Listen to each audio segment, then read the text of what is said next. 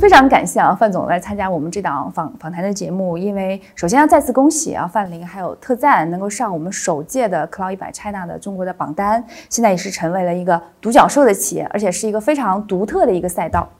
那我们做这档栏目的初心呢，其实就是想去访问这些所谓的打者，打者为先嘛。我们看这些 startup 的这些视角，就问就去访问您一些在一些关键的时刻。就是那些影响您这个企业成长或者这些关键的问题，所以可能有一些考古，但我们希望它还是，嗯，能够给他们带来一些启迪。就您在这个时刻做对的那些，或者说你现在在看，你当时是做的不不那么尽如人意，甚至如果再做一次会完全不同的，那这样我们就会有一个嗯。可以 follow 的一个 checklist，也会有一个避坑指南。嗯，所以这是我们这档节目。可能我还在坑里。对，那我们就一起看看这个坑，我们要怎么往外走。所以这是我们这个节目的初心。嗯，OK，那我先介绍一下我们这次的两位嘉宾。嗯，范林呢是特赞的创始人和 CEO，本科呢是毕业于同济大学，在美国的普林斯顿大学获得了建筑学的硕士学位。哈佛大学获得了设计学的博士学位，是非常的一个妥妥的一个学霸。二零一七年呢，被世界经济论坛选为了全球青年领袖。那特赞呢，成立在二零一五年，也是致力于搭建创意内容的数字新基建，为全球品牌提供内容体验的生产管理、分发、分析的解决方案，赋能品牌的内容数字化转型，助力品牌以内容驱动增长。现在已经成为了一家独角兽的企业。那我们另外一位嘉宾呢？Simon 是静亚的创始合伙人，主要就是聚焦在垂直领域的 SaaS 还有产业互联网的投资。在静亚资本呢，也投中了像特赞、一千宝这样的独角兽的企业。在联合创办静亚资本之前呢，Simon 在互联网行业有着十五年的经验，曾经就职于腾讯，还有易传媒。易传媒后来被阿里巴巴收购了，对。企业软件和互联网平台的商业模式呢，有着很丰富的经验。那好，感谢两位嘉宾啊。那首先第一个问题，我先来起个头。嗯，因为我们作为投资公司，平时接触到比较多的创业者，还是说我有一个产品的技术的一个突破，或者我看到了别人没看到的一个市场需求，嗯，所以我要创业。但我我们听到您之前的有些访谈中，您说。你是先决定创业，甚至高中的时候就说我要创业，然后到自己三十五岁创业了，先创了业，然后我在想我要做什么，这个很特别。但是我们又知道创业本来就是人做出来的，因为你在创业的这个企业过程中一定要不停的不停的变化。所以您今天发特赞也发展的特别好，然后您也开始在投一些企业了，所以想在这个时刻去请问您。如果您现在去看待这两种创业的路径，嗯，你怎么看？我我我觉得所有的优点都有它的代价，所有的代价也都有它的优点啊。就是呃，可能很多的创业者是先看到一个市场机会，然后或者看到一个呃产品或者技术可以解决这个市场机会的这个很很巧妙的方式吧，啊，然后去走向创业之路。那所以可能在早期的时候会走得比较顺利一些。那之后可能会有使命、愿景、价值观的这个这个挑战。那特赞可能第一天就是因为我自己，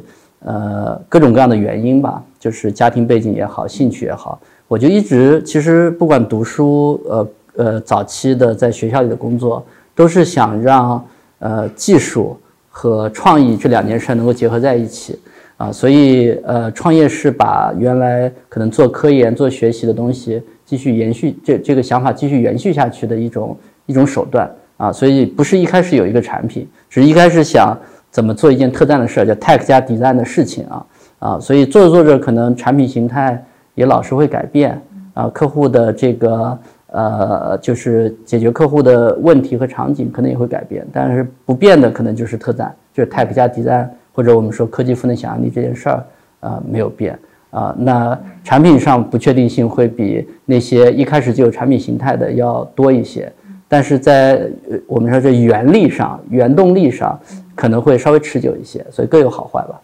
哦，所以您是是先先有了一个使命、愿景、价值观。呃，先有了一个个人的使命，再把这个个人的使命呃变成了想用做一家公司的方式啊来来延续和实现啊，来让更多人一起搞这个事儿。那所以您现在如果在看一些企业的时候，你要你更 prefer 这种人吗？还是说更 prefer 它的产品？呃，我更 prefer 人吧，我更 prefer 创业者就是我自己觉得那个呃，创业者是一群其实给这个世界呃带来能量的人啊。就我们在在在公司作为一个创始人，我们要给周围所有的人、给客户、给团队带很多能量啊。那所以我觉得就是都是一些能量值特别高的人才能做创业者啊。啊，所以呃，他们可能会把问题看作机会，而不是问题看作批判啊，对吧？啊，所以我我如果呃自己我们自己做一很少一部分投资啊，但是肯定看的创业者没有 Simon 没有你们多哈，但是会打动我的还是那个创始人创始人身上的能量和特质啊，对。那那您因为创业开始，我们都避不开要融资的这个问题嘛，所以您会是。您的这个初心去打动了这些特别明星闪闪这些投资机构吗？因为我这里做做看到说啊，特赞的投资机构，那真的是可以讲是最强天团，从红杉啊、淡马锡啊。软银啊，这样大牌，当然也包括我们竞亚啊，这样非常垂直的这种这种机构都会选择投资您。那在这里，我其实有两个问题。第一个问题是，您在还没有一个产品去拿出来去做您的 BP 之前，怎么说服他们？第二个是，您又怎么去选择这些人？整个过融资的过程有没有什么故事可以分享？对我分享两个点吧。第一个是个观点，第二个是个故事吧。啊，第一个观点就是说，呃，我觉得我们都是时代的孩子，所以时代。钱多，愿意拿钱出来，你就更容易拿到钱。可能不是因为你做得更好，只是因为那个机缘。像呃，我之所以呃这个呃能就是能创业，可能也是因为一四一五年的时候，这个整个天使投资的投资人们很愿意很很愿意找机会给钱啊，所以我们在可能产品还不成熟、团队还不完整的情况下面，大家觉得哎那个时候想给想找人给钱，所以我们就拿到了钱。那拿到钱，自然而然就让我们有机会做第二阶段、第三阶段、第四阶段发展。所以不是因为我们多好，只是因为在那个时间点，啊，我们创创了业啊，对，所以还是时代造就了英雄吧，这是第一个啊。第二个就是，其实很多时候那个大家好像觉得好的投资人，呃，就是这就就是说那个，嗯，好像花了很多精力去。去去去去安排去规划。其实我我自己经常跟团队讲我自己拿天使轮 A 轮的时候的故事吧。那时候其实我见了大概一百多个投资人，我有一个礼拜去北京出差了四次，从上海，我都现在我都不知道怎么去一周七天去四次啊。然后那时候只只有两两组投资人对我们有兴趣啊。然后也没有最后下决定啊，那个呃，一个就是红杉，一个可能就是当时的 Peter 和 Simon 啊，对，然后所以你你最后会发现，呃，那个呃，红杉投我们好像是个最好的决定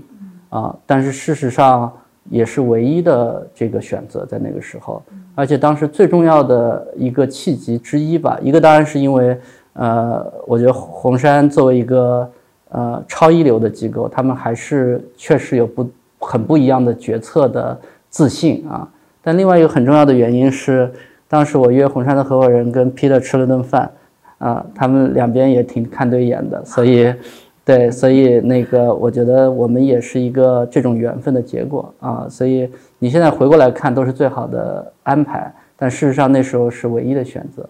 啊，可能在这个赛道上，他们也看到说特别有机会，可能看到在您身上发现了这一点。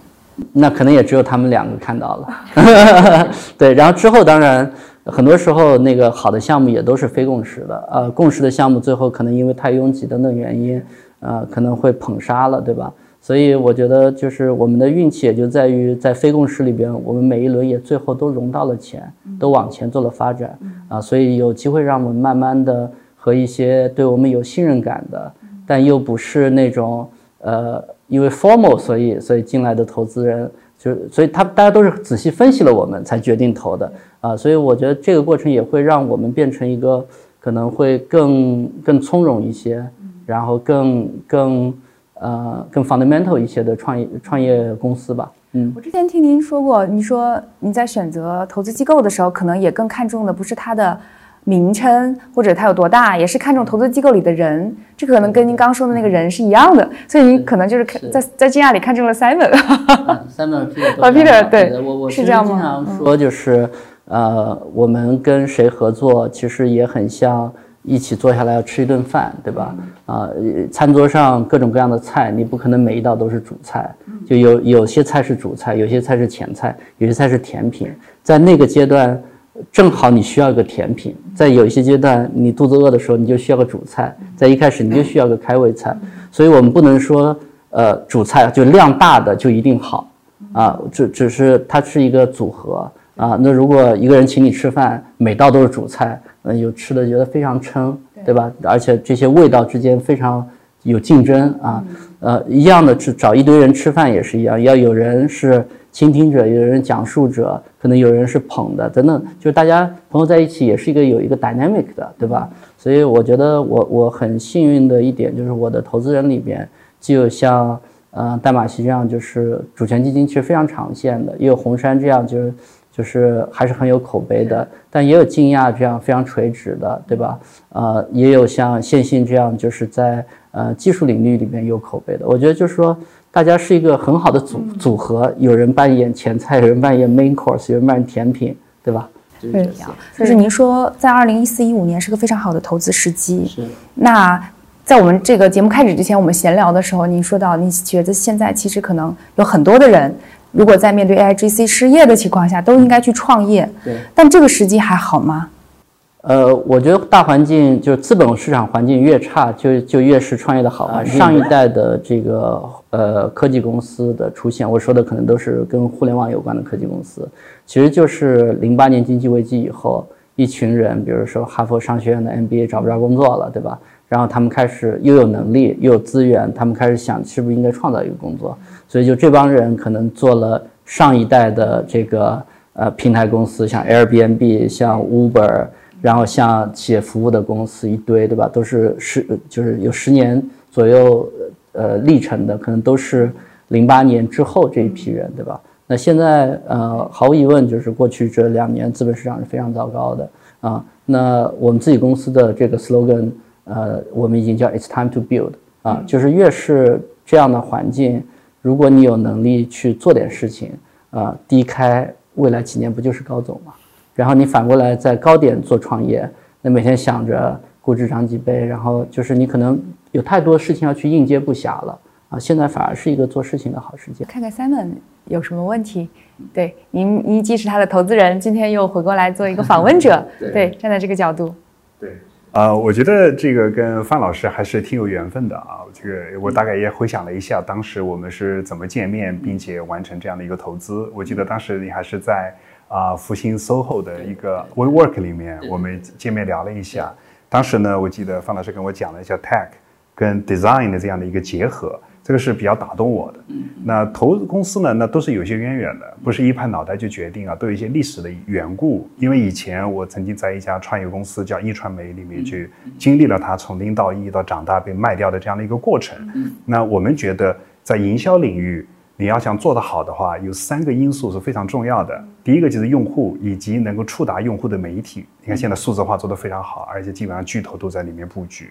第二个就是所谓的广告的技术，但这个技术呢是应用层的技术，其实很难有长期的门槛的。啊，早期会有优势，但慢慢的就会发现啊，大家都同质化，会比较会比较能很难做成一个非常大的公司。但另外一个角是我们觉得很有痛点，但是没人能解决好的，就是内容。嗯。对吧？我找到了合适的人，我用很高效的方式找到了他。我说什么话可以影响他？我觉得这非常的重要。所以我们一直对这个领域里面很感兴趣，但是找不到既有技术的 sense，又有对内容或者说对这种设计创意很有感觉的人。所以我当时见了范老师以后，我就觉得哇，眼前一亮。那他的背景就是对创意、对设计是非常非常有感觉，同时他又非常的看重技术在这个里面的价值。所以他连你公司的名字都叫 tech。叫 design 的结合，所以从这个角度来讲，我觉得啊，碰到了范老师，我觉得我们已经差不多，贴了第一眼就有点想要去投了。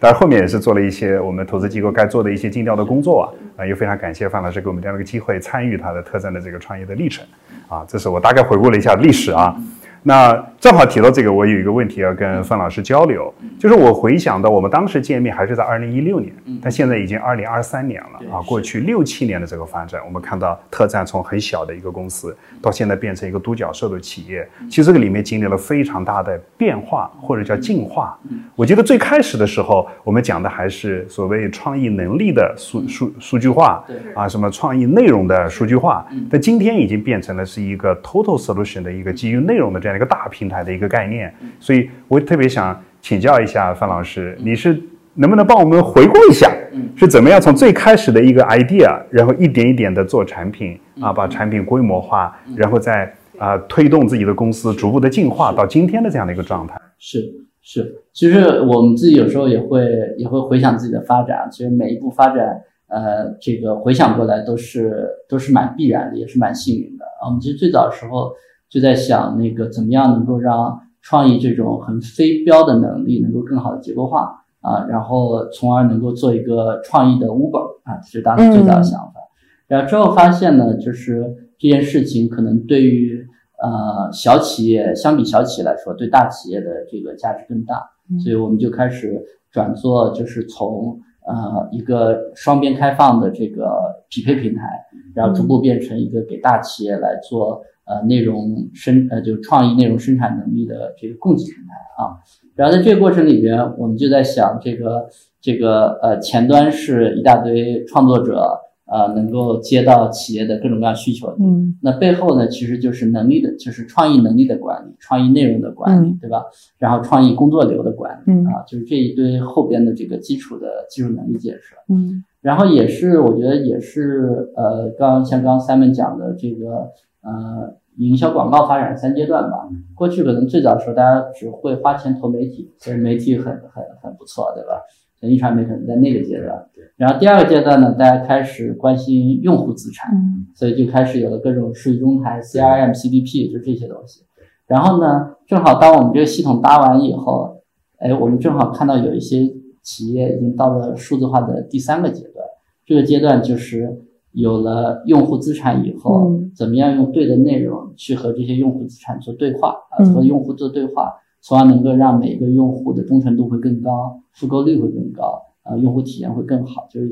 变成用户为中心，那你就需要用内容跟他来做 engagement 啊。这时候大家就开始上呃内容相关的数字化系统。那我们原来自己做的这个后边的东西，哎，就有机会翻到前面啊去做这个呃给客户的软件了。所以这个时候，当时嗯四五年前吧，我们说呢，呃有一些客户说，你后边的这三个系统，工作流、内呃生产能力和内容管理，能不能变为企业自己的体系啊？我们那时候呃就是也是呃很无知的这个状态，我们说可以啊啊可以啊。然后我们就开始做，做的过程里边，结果我们开始跟一些企业数字化的这个呃咨询专家聊，他们说你们做这个东西叫 CMS 和 DAM，嗯，我们回去还老查，说什么叫 CMS，什么叫 DAM 啊？一一看，哦，知道了，在整个呃企业呃，尤其是营销数字化的这个 stack 里边啊，确实在内容领域里边的中心是是内容的数字资产管理啊。那我们终于知道我们在哪个战场上做事情了。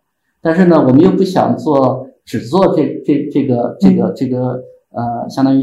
规定动作。然后我们就在想，那个怎么样能够让内容发挥更大价值？因为原来只是管管好，就 DM 只是把内容管管好。我们就这时候又 leverage 开始 leverage 我们前端的生产能力。所以我们可能从一七年开始，我们当时就在想用人工智能做内容啊，嗯啊，然后人工智能做内容一开始的时候呢。有了内容的管理，那前端自然就会有内容的生生成啊。但是那时候的效果做得非常非常差，技术也很很早。那时候可能我们用叫对抗生成网络来做，啊，要大量的数据清洗，嗯，然后要配很多的规则。所以那时候我们最早做的是，啊，我们做过和阿里合作过，后来慢慢我们做自己做客户，就是跟那个像碧桂园这样啊，然后我们就发现不不花费一个起步花费几千万。就很难做一个有效的、很狭窄体系的系统，呃，那没有几个企业能愿意在这个事情上花千万以上的对。对，所以我们就就又又开始不停的迭代我们那个部分，直到这个可能直到呃一年多前，我们开始看到 transformer 带带来的 diffusion model，那时候在 disco diffusion 等等。然后我们又开始看到这里边有巨大的机会，所以我们现在呢，这个当然呃基于 AIGC 的下面就是呃企业的专有的内容数据管理，所以它可以训自己的模型啊，然后可以 fine tune 自己的场景啊，然后上面呢就是又能做人或者人加机或者纯机器的内容生产啊，所以这就慢慢又变成我们现在的这个 offering。我们其实呃上个月呃就是。呃，很及时，我们就开始对接这个呃 GPT 四的接口，然后做了这个，我们做了一个叫 Dam GPT，啊，就是帮，就希望我们合作的每一个企业都能有一个自己的 GPT，嗯，从而能够第一解决啊更自然语言的对话问题，就是软件的操作不用再这么复杂了，你只要跟他讲话就可以了。对。第二呢，能够做，能够让你自己已经存在这里的内容资产，我们最多的客户可能有上亿的内容资产存在我们这。啊，能够产生新的呃多模态的内容，图变文字，呃图变图，呃文变图，文变文，图变视频等等这些场景。所以这有就每一次的呃外边的变化，那也给我们一次这个产品呃升级的机会啊，大概就是这样的这个发展。反正我们从来没有对自己产品满意过，所以我们就持续的叫共同进化吧。啊，对。对，我觉得这个我也特别的认同啊，因为我也看过很多的公司，也投过不少的公司。那我也慢慢的也会发现一些做的比较好的创业企业，它的创始人往往都有这样的一个特质啊。我觉得第一个呢，就是他做事情是被客户的需求推动走的，就你不要去做一个不存在的需求，肯定是客户有需求你去做它。但是重点是你不能仅仅满足于客户提出的这个需求，是肯定要想得更深一点。就是你讲的永远不满意，我永远想做得更好，才能推动你找到新的机会，那对吧？上一个新的台阶啊，扩展自己的业务的这个领域。是的，我我我有时候问我们团队，我说那个我们早期是有一些先发优势啊，因为别人还没有意识到需要个 dam 的时候，我们就已经在做一个 dam 了，对吧？但现在大家都需要 dam 的时候，其实也有很多。企业在同样做类似的产品，我就问我们的同事，我说特赞到底核心优势是什么啊？那当然有什么资本优势、先发优势、客户优势等等这些啊。我觉得这些可能都比较虚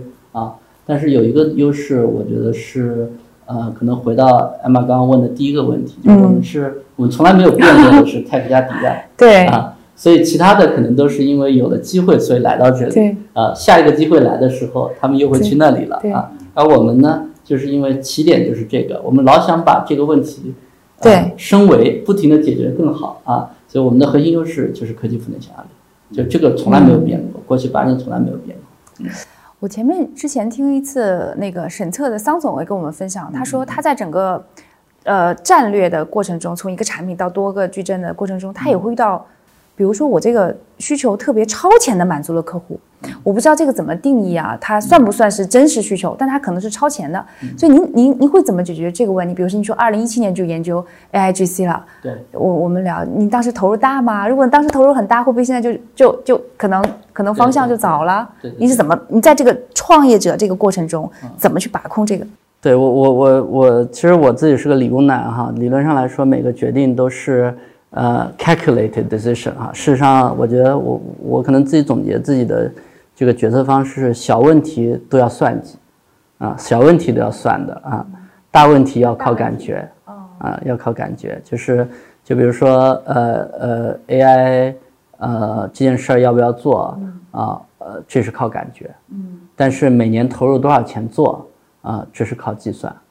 啊，所以我不会在这个事情上算到自己这个现金流不够啊。那创，我觉得创业者一个很重要的能力就是撬动资源的能力，对吧？就是你要小投入多回报。历史上也从来没有证明过多投入可以有多回报，历史上只证明过投入不足带来了很多创新啊，对吧？所以我觉得这个过程里边就是就是就是创业者要想办法啊。对，既要坚持，就就既要做，呃，在资源不够的情况，你一定感觉要做的时候，你一定要做。但是，但另外一方面，你也要这个这个想想各种办法。对对对，想各种办法，花小钱办大事儿啊。嗯，对，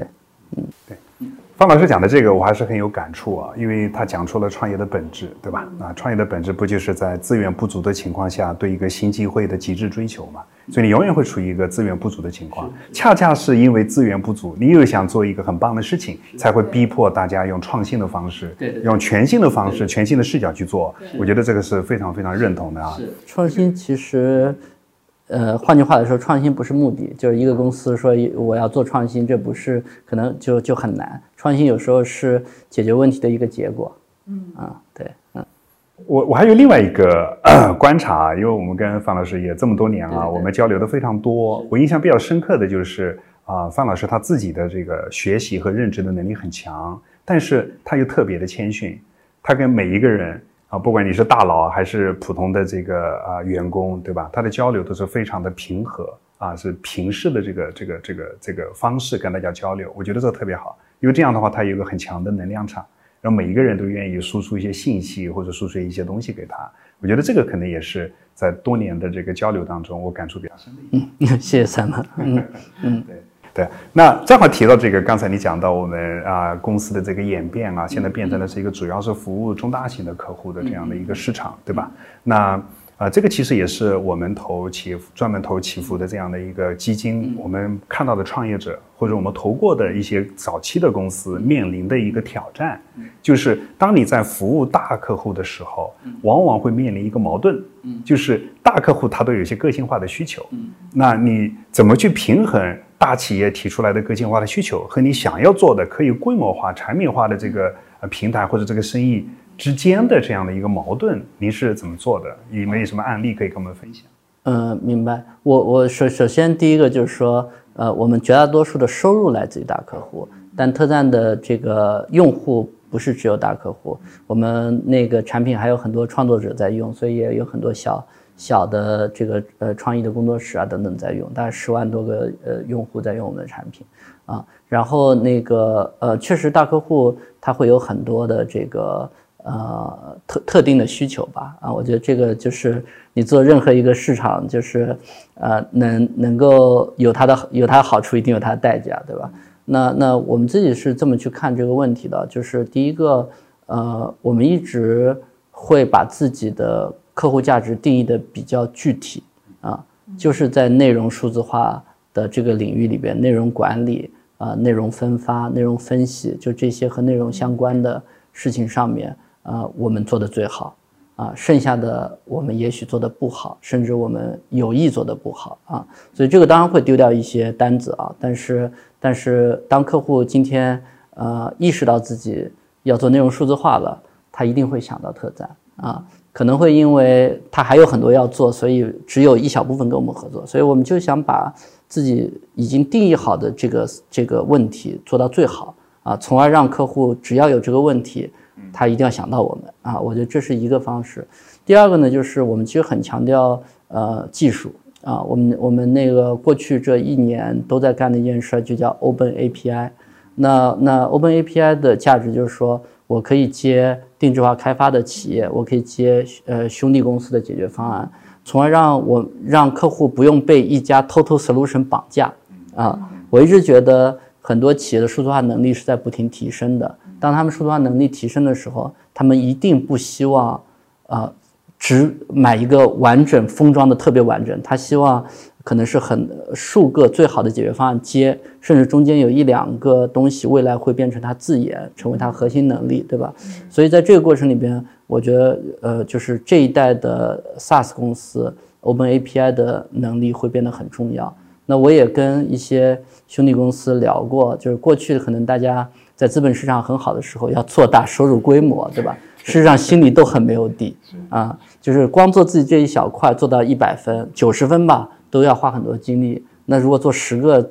只能做到六十分，其实对客户价值是很有影响的。那现在我觉得也更多的创业者也知道，就是要对接。那我也看到有一些这个咨询公司也很愿意包着这个呃创业公司的解决方案。来给客户来来服务，那这样的话就就我相信啊，可能未来三到五年会越来越像美国的这个生态啊，可能我这是我们的期待。当与此同时，呃，那个如果呃，我们也会把一些定制化的这个呃开发当做是摸索客户需求的呃方式啊，那所以围绕着我们最核心的这一块儿，我们可能会往外画一点点圈，这部分如果有定制化需求，我们会做的啊。做的过程当中，其实就寻找我们下一个产品往哪里去演啊，可能是这样的角色。就所有这些都是方老师 calculate 了之后的，呃，说这个定制化需求我们还是可以做的。对，哎，我这补充个数据啊，我刚刚看到，刚刚说到那个国外的生态集成，就是在二零二零年有一家企业，它是 iPass 的一个企业，它就调做了个调研，说海外的这些头部的，像 Salesforce 啊，或者像 Slack 啊、Shopify 啊，他们的集成数都在两千多个。是是是。像 Zoom 在那一年有一千三百多个，然后它还在增加，它现在到二零二三年也已经两千三百多个了。是。所以就觉得这是，如果中国也开始走这种生态，其实还是一个蛮好的。趋势其实打个广告，这也是我们做 Cloud 一百 China 的一个初心之一，就大家凑在一起抱团取暖，不要每一个我都要做，人有我也要有，那大家集成在一起。国外的 SaaS 公司有一个战略叫接竞品，嗯嗯，就竞品之间可以互接的，嗯，挺好的。这个这个，那他们哎，这我第一次听说啊。如果接竞品，它就促进自己一定要比更好更快的发展吗？对，接竞品，你离你的核心客户场景会更近嘛，嗯，对吧？啊。我印象很深，当时那个 Zoom 的创始人就是 Eric Yuan 就讲，他说啊，我最喜欢那个呃那些竞竞品正在服务的公司了，啊，因为他对自己的产品有信心，所以如果那个那个那个那个客户在用竞品，他甚至愿意，对他至少你都不用这个所所谓 MQ 啊，都不用找这个销售线索了，对吧？这个销售线索就在那，只要我更好，对对对，我只要更好啊，客户价值更大。啊，我甚至可以买断你跟竞品的 contract。啊，嗯，对，因为我们的这个做做企业服务，营销预算是很贵的，就就签下一个单是很贵的。我拿这个单子反哺客户多好，就像特斯拉不做广告，拿拿这个供应链的成本反哺给用户降价多好啊！是，这就是最好的广告。因为 to B 的那个线索成本太高了。对啊，对啊，嗯，所以我们也很希望接竞品啊，对对对，嗯。这个这个在这个赛道上，可能有有 有越来越多的竞品，应该这么说，就客户的需求是千奇百怪的，啊，我会有很多人在满足客户的需求。如果只有我们在满足，那我会很担心这个赛道太小啊。这正是我们也需要很多的竞争来让我们保持敏灵敏，就是让我们保持有点冷，对，有点冷啊，对，嗯。哎，你这个让我想到这个，我们日常生活当中，在一个街角，如果有个 KFC，旁边就会有个麦当劳，对对，大家都是满足用户的这个吃吃快餐的这个需求，但是各有特色，共同来做大这个市场。我觉得这个观点还是非常新颖的，挺好。至少把这个街角做热了，对，更多的人来，对对对对对，挺有意思。哎，我我下面想请教一下，就是因为你现在已经是独角兽的企业，对吧？你的收入已经到了一定的规模，但是对于相对比较早期的公司的话，其实他们都困扰于自己的可能有一些客户，一些小范围的这些使用，但是怎么做大是一个很难的是问题。啊。这些大家都知道，一个本书叫《跨越鸿沟》嘛，就这个鸿沟是比较难跨越过去的。你相对找一些所谓的 early adopter 还是相对比较容易的，你总能找到一些客户的场景嘛。但是你怎么去？跨越这个鸿沟，走向大众市场，走向那个占百分之八十的那些实用主义者的这个市场，这个我想特赞也经历过这样的一个过程啊，能不能帮我们讲一讲你是怎么做的？呃，其实我们也有一样的挑战，我们其实是独角兽，并不因为我们多好，是因为那个时代比较好而已，对吧？所以现在的就就是现在我们也同样面临着规模化的挑战。那我们所做的事情就是。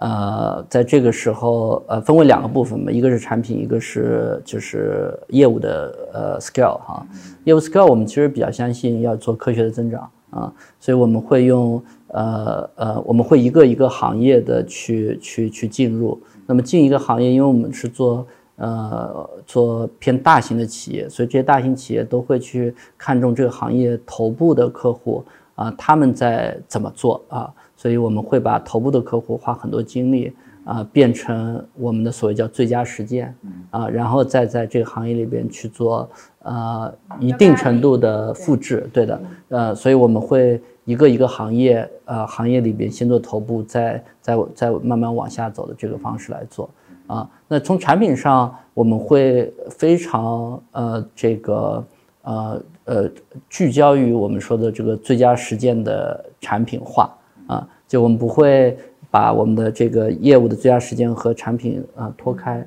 所以我们的产品场景就是围绕这些最佳实践打造的啊。然后我们可能有些最佳实践是先先 YY 出来，然后再去验证，有些是客户告诉我们，然后我们回来做都有可能。但是我们就想用最佳实践这这个这个词吧，这个概念连接我们的增长和连接我们的产品开发啊，大概是这样的一个方式。哎，那范老师，你怎么保证你跟客户的是需求是最近的？就你会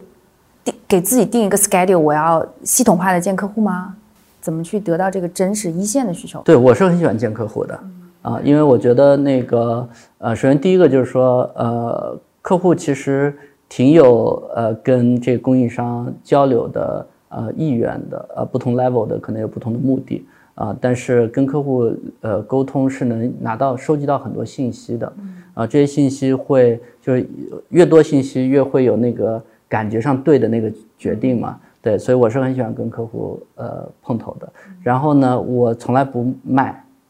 就我从来不 hard sell 啊。对我更多的是收集信息。然后呃回过来想，就是可能我们产品会产品和服务吧，我觉得企呃就是做大企业服务也很重要。产品服务到底怎么样能够给这个客户提供价值？回来我会跟团队再去盘这个解决方案啊。对，当然当然除了我之外，我们的公司的好多同事都会这么做啊。对对，这个还是一个服务推动的，因为它的客户的需求也是在不断的迭代和优化的。或者说，呃呃，客户的需求，呃，和产品的结合是是要被创造出来的，就是所以我们把它这个叫最佳实践，对吧？啊，那客户的需求可能说的是我要考上清华，对吧？那你可以告诉他，那那个应该做补习班，还是应该吃药，对吧？还是应该怎么样，对吧？啊，所以需求有时候是比较简单的。但是你你引导他需求变成他的这个 best practice，变成他的 practice，这个可能是要跟我们的 offering 之间产生结合的。嗯，对。所以呃呃，换句话来说，就是我我自己呃怎么去去去呃，我就花时间呃去理解客户，就跟他们这个见面啊。对，嗯。刚才范老师在讲这个过程当中啊，有一个我特别有感触的，他说他跟花很多时间跟客户交流，但是他不是做 hard sell。不是去卖我的东西，而更多的是收集信息。我觉得这个特别重要，我要特别强调一下啊，因为啊，我们作为创业者，因为面临着增长的压力，所以当你见客户的时候，不由自主的都想要去快速的成交，去卖自己的东西，这是人性。但是我觉得对于 CEO 可能要更加的想得更深一层。是，在我记得那个大家都熟悉的。七个习惯里面有一条就是 seek first to understand, then to be understood，对吧？所以你要先去理解别人，理解他提出了客户肯定会提出很多需求的，但是你不仅仅是要理解这一个需求，更多的是通过交流去理解它背后的原因是什么，可能你才会发现新的产品的机会，或者说更多的一些优化。我觉得这个范老师这个做的非常非常好，因为我我我觉得很多时候将心比心嘛，那那个我去找一个客户，客户肯定知道。呃，那个呃，就就不会只是朋友见面，肯定是有商业诉求的。这个时候大家要找双方都获益的那个那个点嘛。对对对，所以对那个点有了，呃，自然很多事情就顺理成章了。所以我们要一起很，就是我要很努力的找到那个点，对吧？否则就是只是在消耗客情啊。对，嗯，是的。哎，那。刚才回顾了这个特赞的这个发展啊，现在啊公司也慢慢的有一定的规模，对吧？那实际上呢，我们都知道，过去你也讲了，资本市场比较好，那资本市场对创业者提出的要求就是要业绩增长、增长、增长。只要增长，其他的都不是特别的在乎。但是随着二零二二年的整个资本市场的回归理性啊，其实现在投资人对创业公司就不仅仅是要看增长了，其实也特别的强调人效啊，各种各样的一些商业的这个效率。那我们在去年呃疫情刚刚这个比较严重的时候，我们就发出了警告，对吧？希望大家要注重这个人效。但实际上呢？啊，根据我们的了解啊，好多创业者在去做这个动作的时候，都还是有很多的纠结和犹豫。毕竟是要砍手砍脚嘛，那肯定是很痛苦的。对。但我知道特赞在这个期间做了非常多的优化的动作，把公司的人效、各种效率性的指标都做得非常好。啊，那我就特别想跟范老师探讨一下，在当时那个情况下，对吧？我们融资融得很好啊，账上那么多钱。对不对？理论上来讲，你根本不用担心这个事情。你为什么会主动的去做这样的一些增效的这样的一些动作？这个背后的一些思考和你在做这个动作的过程当中碰到的一些难处啊，你是怎么去解决的啊？这个能不能分享一下？就想先讲讲为什么会做会会做效率的增长这个这个事儿吧。我觉得就是可能还是就是做任何事情都是有逻辑的嘛，对吧？对，就是你自己当你看到事实上自己的效率是很低的时候，就不管大环境怎么样啊，可能呃创业者都是危机感强一些的。其实我们那时候并没有，就我们是二零二一年年底的时候就觉得效率太低了啊。就是我以前老嘲笑人家花两块钱赚一块钱算什么英雄，后来发现自己是花两块钱赚一块钱，你就你就知道，就是说确实有很多不合理就存存在在这里啊。然后第二个，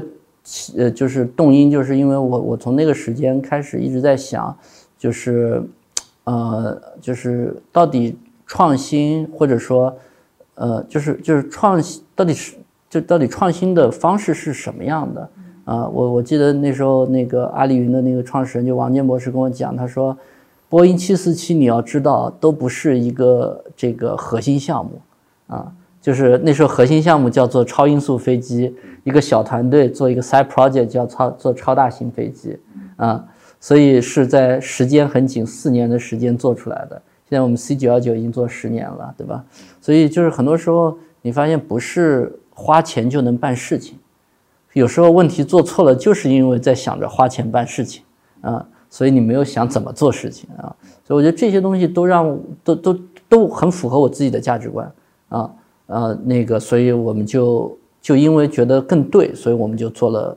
事儿啊，不是因为不得不啊啊对啊对我我其实觉得很多创业者之所以呃比较呃就是可能可能按 Simon 角度来说就是做的不够彻底等等，我我其实觉得。似乎大家不一定觉得这就是对，就可能还是还是前置的一些意识的这个这个问题。是是，我有一个观察呀，我有跟一些创业者交流啊，这个希望他们人效做到多少，很有意思。好几个人跟我讲，他们希望自己的人效做到三十万。啊，我就想，哎，这个数字是怎么来的？后来我发现一个有趣的现象，因为在中国的。二级市场上的这些所谓的软件公司或者类软件的公司的人效可能就是三十多万左右，所以他觉得，哎，我能够做的，对我作为一个创业公司能够做到跟上市公司一样，就挺好的了啊！是，对，我这我是这是我的观察是这样啊，但我个人感觉这个还是不够的。对，因为刚刚其实也在讲 AIGC 啊之类的，我我其实觉得那个中国、美国当然技术上是有一些不一样哈，就是有一些这个差别，但我觉得另外一个很重要的差别。还在于这个呃创业者，就是那个我我我就是我们可能都听过那个故事，就是谷歌当时两个创始人跟那个 John Doerr 说，那个 John Doerr 问他能赚多少钱，他说我能搞一百亿的净利润，对吧？John Doerr 说是是呃估值还是利润啊？然后那个俩创始人说利润啊，然后 John Doerr 非常吃惊，对吧？那是可能一九九九年还是多少时间，对吧？二十多年前，然后现在这个这个 Sam Altman 跟这个微软赌的可是一一千五百亿的净利润啊！就是我觉得对很多时候在我们做的在在国内做做这个技术公司的时候，你的默认一定是亏钱的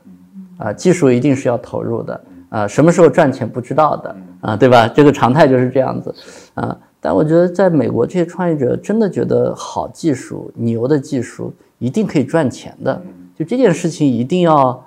就是一一定要是正相关啊！我们不要觉得越越做这个软件公司技术投入就越亏钱，对吧？亏少点就已经是福报了，这个我觉得是错的，对吧？啊，所以所以我我我我觉得这个点上可能还有也有创业者的区别，我自己也在学习啊，我也我在想特赞怎么能够成为一家赚一百亿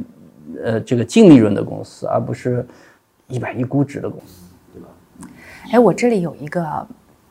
问题是我，你看现在这两天有一张图，大家在讲 Discard 的人效和 Midjourney 的人效，都是一亿美金的收入，一个六百多人，一个十一个人。就您会不会也在担心有这样的公司？因为它也是科技解决，比如也很接近嘛，解决设计的一个问题，当然不能完全替代。它的这种突发性的挑战，就像我们说降维打击，可能灭掉你的不是你的同行，是另一个维度的。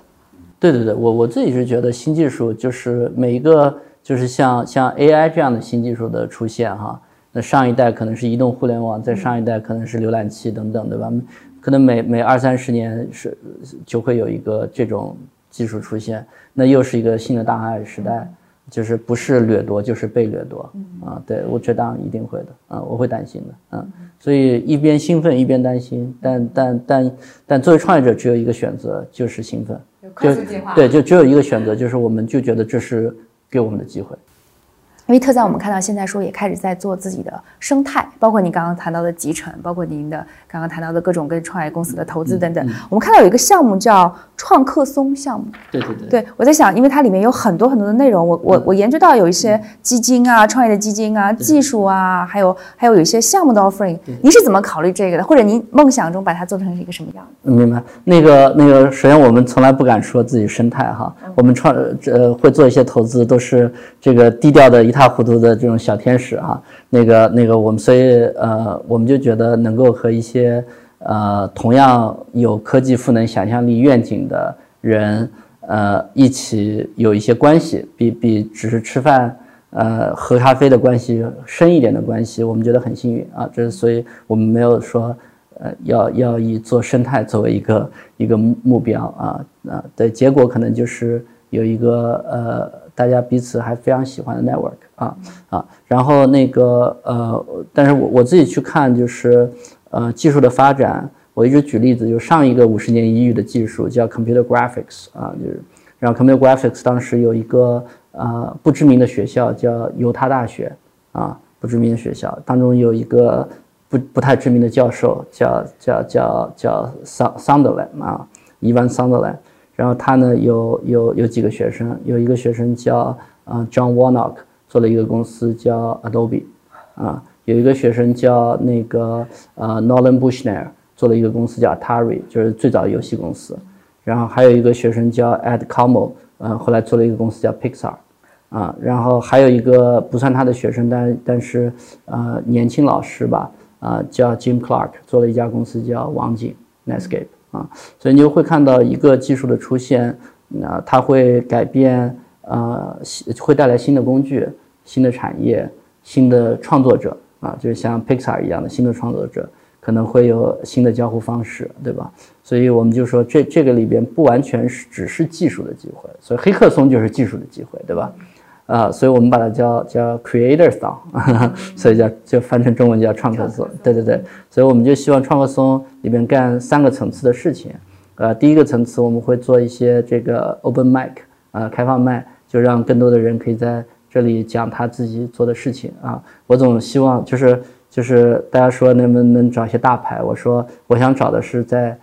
呃，我先讲完我的解释是什么意思啊？我想找在佳酿俱乐部时代的乔布斯和沃兹尼亚克，啊，佳酿俱乐部就是最早时候一帮人搞电脑啊，然后呢，那时候沃兹尼亚克出去 present 了一个很很很就是很粗糙的机器啊，那时候乔布斯在下面听着，所以后来才变成了乔布斯和沃兹尼亚克，但那时候就是个。小赤佬啊，上海话说对吧？啊，所以我就想，就是呃，开放麦是给那时候的乔布斯和沃兹尼亚克。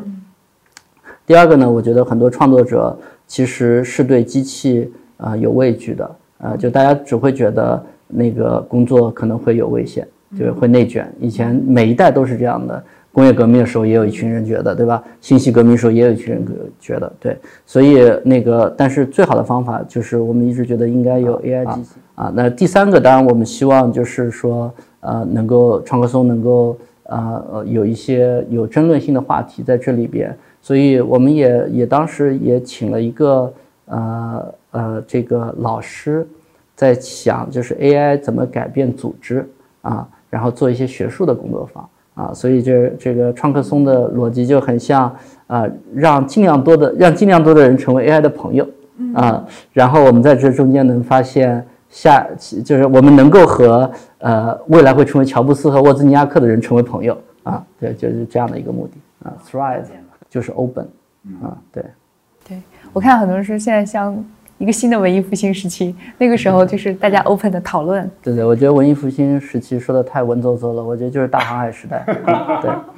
刚才两位有谈到说这样的一些颠覆式的技术的出现，可能对会对现有的一些工作啊啊会产生巨大的一个冲击，对吧？过去的自动化这些数字化，可能是对一些偏体力的一些工作一个明显的冲击。我们看到好多餐厅的服务员不需要了。一个机器人自己就给你送菜，对吧？那这些工种就被颠覆掉了。那现在这些啊 GPT 相关的这样的一些 AI 的技术，可能会未来造成白领的工作的大量的消失，对吧？呃，但这个这个这个从呃固定的角度来讲是没有错的，但是从另外一个更加 open 的角度来讲，它也在创造新的机会。是。那我记得我们在一七年开始做这个我们金亚资本的这个基金的时候，我们就讨论过这个问题啊，就是新的技术出现，一定是两种。一种是 disruptive，颠覆式的；第二种是 enabler。我是支持式的，我们更愿意投这种支持式的这种思路的一些创新创业的一个公司，因为机器或者技术永远是要为人来服务的，关键看你怎么去使用，对吧？我相信特赞在这一块有很多的这个思考啊，因为我们有观察到说，啊，我们了解到在五月七号，我们应该就会做一个啊 AI GC 的这样的一个创建者的大会，对吧？Build，it's time to build，我们不能等着别人来颠覆我们，我们应该去创造一些新的东西出来。像这个，我想听范老师讲一讲。啊，你们是怎么看这个事情啊？以及怎么去赋科技赋能想象力嘛？怎么去让我们这些仅存的一点想象力发挥出更大的作用啊？是的，其实其实那个呃，很多想法就是有点叫慢慢叫不谋而合吧，就是慢慢就聚到一起啊。就是我自己觉得，在现在 AI 机器还比较早期的时候，就像电脑在早期的时候，其实在工具之前，它先是个玩具。啊，所以现在阶段就有点像是一个玩具，大家都觉得它有成为工具的可能性，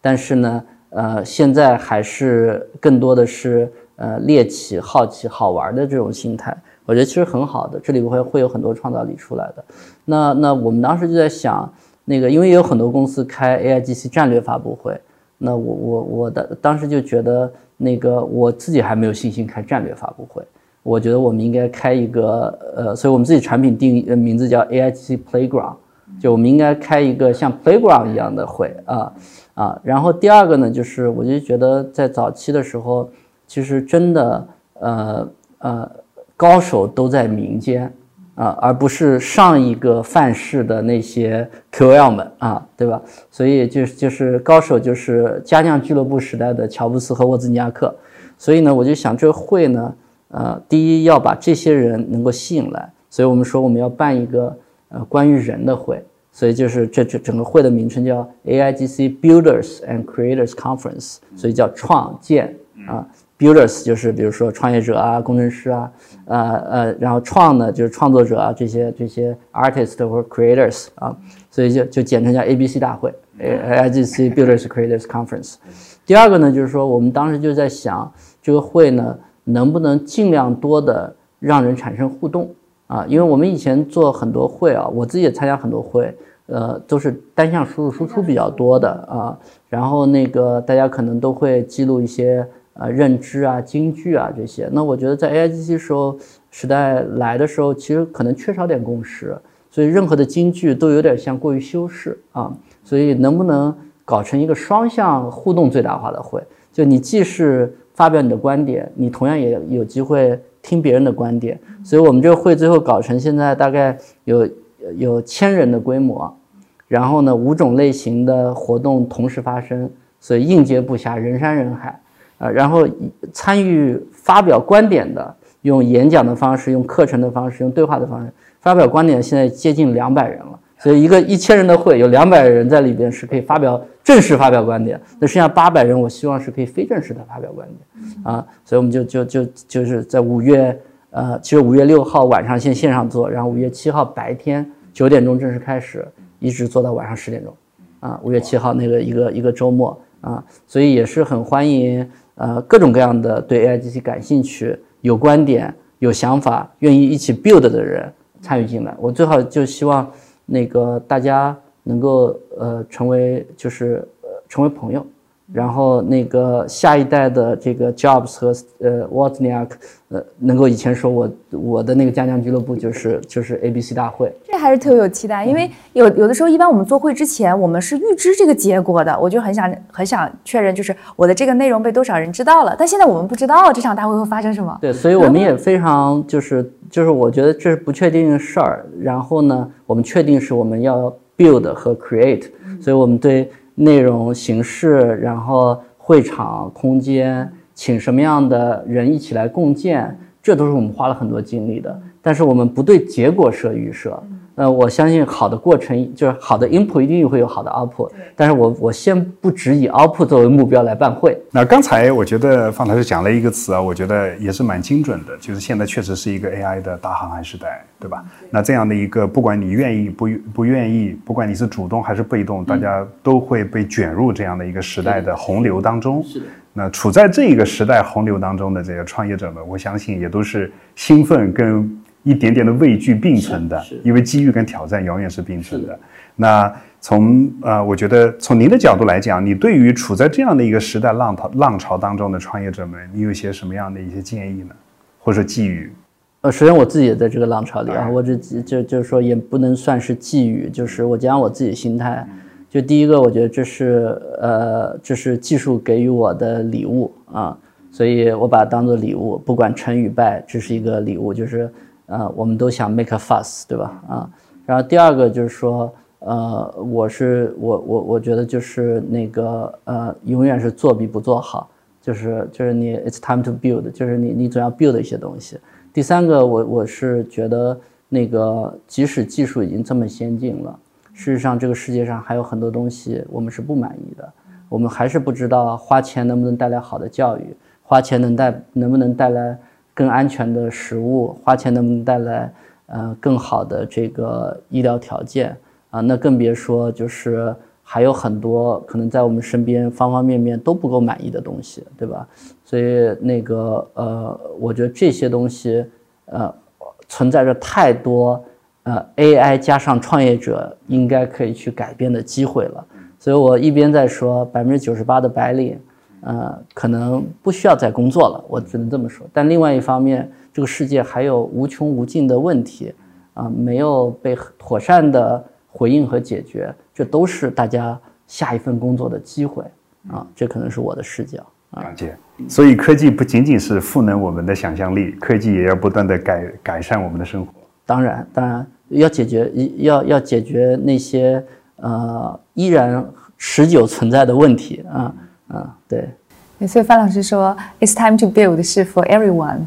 It's time to build. 对对对，有 future life. 对对对，我觉得现在就是一个 build 的好时间，门槛是降低的，就是我就是 AI 能做的人人都能做，A 呃这个不能做的人也就百分之九十九的人也都做不了，所以所以其实这一届的 AI 是门槛低的啊，那我们应该用它来改变那些就是以前可能没有经历改变的东西，嗯嗯。